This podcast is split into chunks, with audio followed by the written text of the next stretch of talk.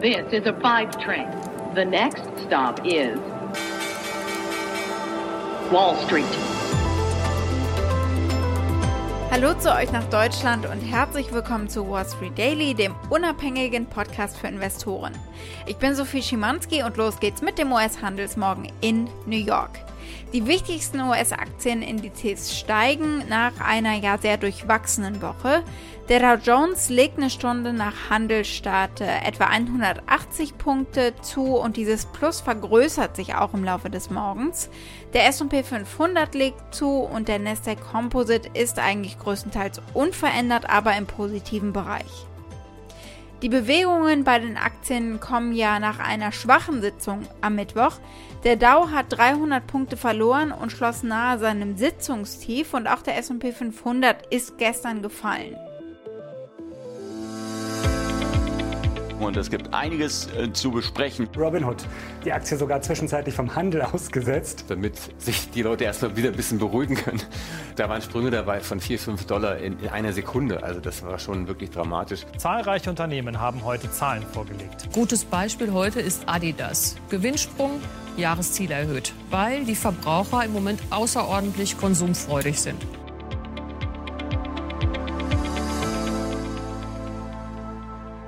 Alles Stichworte schon mal für die heutige Ausgabe. Schauen wir mal genau auf die Themen, die ich heute für euch habe. Neue Jobdaten vom US-Arbeitsministerium unter anderem. Morgen wird es ja richtig ernst, wenn es dann den Juli-Jobmarkt-Report gibt. Heute ist es nur ein Vorgeschmack, aber er ist spannend. Dann gucken wir auf die Robinhood-Aktie. Die fällt schon wieder und zwar deutlich mehr als 10% und wir gucken, was da los ist. Und dann blicken wir auf die Berichtsergebnisse, die es vom Fahrdienstleister Uber gegeben hatte und wir schauen, wie der sich aus der Pandemie herausrettet. Die Aktie des Tages ist die vom deutschen Sportartikelhersteller Adidas. Da gab es ganz gute Zahlen, aber natürlich nach wie vor große Probleme in China.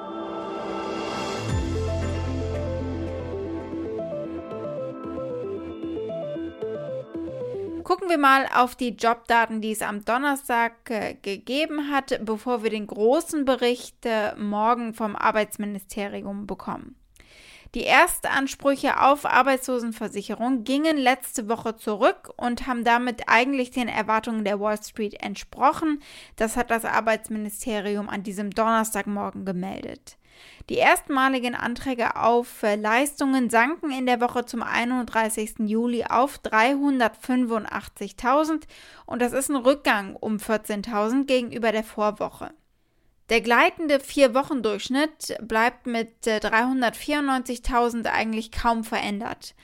Die Forderungen haben sich seit Mitte Mai weitgehend in einem Bereich um diese 400.000 äh, Marke bewegt. Die Beschäftigung in besonders betroffenen Sektoren wie Freizeit und äh, Gastronomie nimmt langsam zu, aber in einigen anderen Schlüsselsektoren, einschließlich zum Beispiel in den meisten güterbezogenen Industrien, stagniert sie. In den letzten acht Monaten haben die verbesserten Geschäftsbedingungen und äh, weniger Kündigungen den Abwärtstrend bei den Arbeitslosenansprüchen äh, angetrieben, während Ökonomen im Allgemeinen davon ausgehen, dass äh, sich das in den kommenden Monaten weiter so entwickelt, gefährdet natürlich die Delta-Variante das Tempo der Erholung. Blicken wir auf die Robinhood-Aktie. Die ist echt nichts für schwache Nerven, habt ihr sicherlich schon gemerkt. Gestern 50% hoch, heute Morgen vorbörslich 11% runter, bevor der Handel überhaupt äh, gestartet ist. Und aktuell liegt das Minus bei etwa noch 13%. Äh, weil sie angekündigt haben, im Laufe der Zeit bis zu 98 Millionen weitere Aktien zu verkaufen. Die Aktien werden allerdings nicht von ihnen, sondern von verschiedenen Aktionären stammen und das Unternehmen erhält demnach keinen Erlös aus dem Verkauf, sagen sie. Zu den verkaufenden Gesellschaftern zählen eine Reihe von Wagniskapitalunternehmen, also Venture Capital Firmen, die frühzeitig schon in Robinhood investiert waren. Beispielsweise New Enterprise Associates, die mehr als 10% der Robinhood-Aktien besessen haben. Institutional Venture Partners und Ribbit Capital gehören ebenfalls zu den verkaufenden Aktionären. Robinhood legte für das Angebot einen maximalen Verkaufspreis von 35,12 Dollar pro Aktie fest. Der Gesamterlös für die Aktionäre wird etwa 3,4 Milliarden US-Dollar betragen. Was ich ganz spannend finde, ist, äh, was Marktstratege Joe Terranova gesagt hat. Sie sollten sich bewusst entscheiden, kein Meme-Stock zu sein, denn die seien aufgrund ihrer Volatilität nichts für große institutionelle Investoren. Äh, die scheint er hier mit äh, ernsthaft gleichzusetzen. Er schlägt vor, mehr Kapital einzusammeln.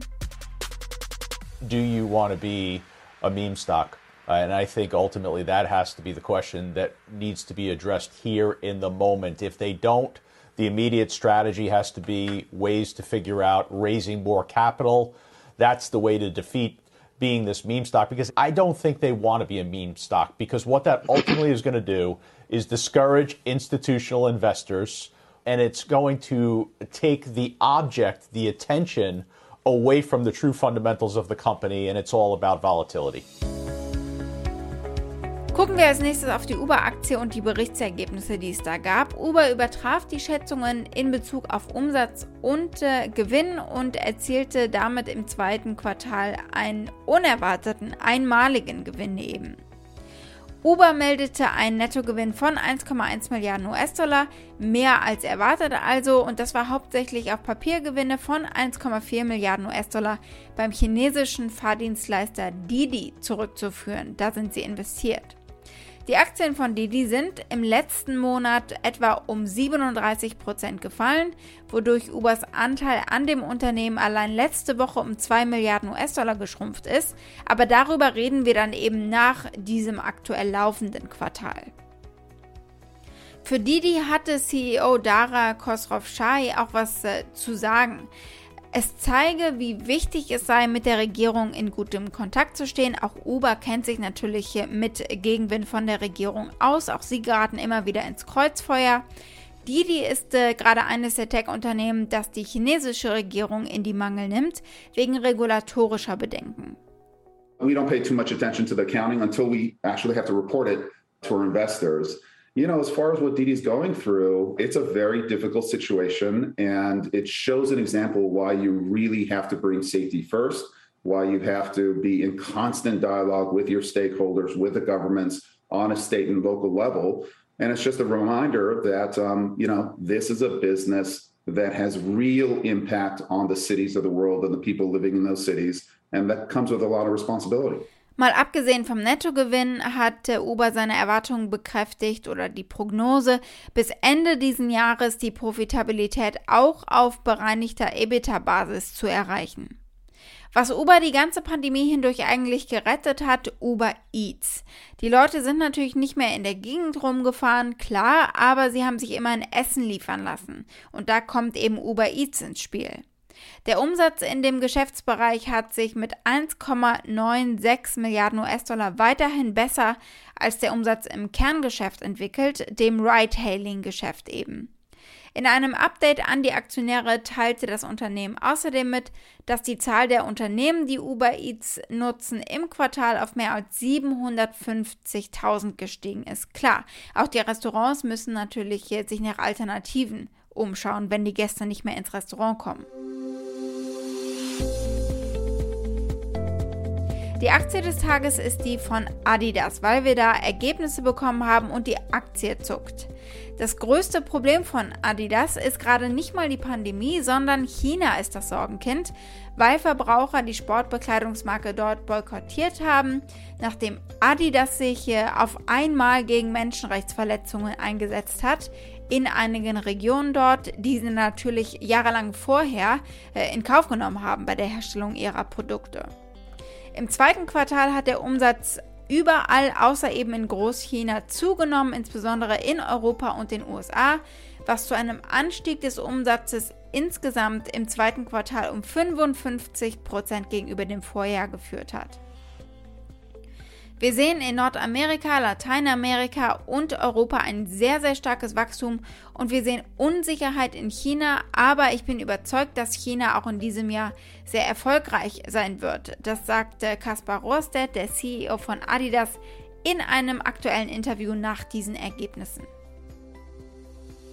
We are seeing, you know, North America, Latin America, and Europe having a very, very strong growth, and we are seeing uncertainty in China.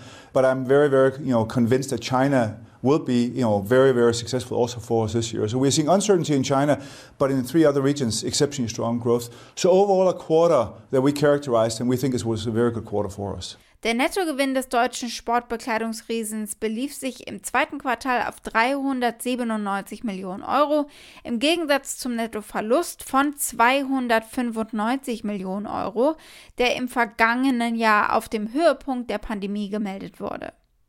Analystenmeinungen können wir uns noch kurz angucken. Sechsmal heißt es kaufen, elfmal halten und nullmal verkaufen. Und das durchschnittliche Kursziel liegt bei 318,75 Euro. Wall Street. Damit war es das für heute. Ich hoffe, ihr seid morgen wieder mit dabei. Dann haben wir unter anderem den großen Arbeitsmarktbericht hier bei uns in den USA. Das könnte deswegen äh, allein schon ein spannender Tag am Freitag werden, denn die Investoren werden natürlich auf diese Zahlen reagieren und die Notenbank ganz genauso. Schickt gerne eure Fragen oder Vorschläge. Ihr erreicht mich unter wall-street-daily at mediapioneer.com. Habt einen schönen Abend heute noch. Eure Sophie.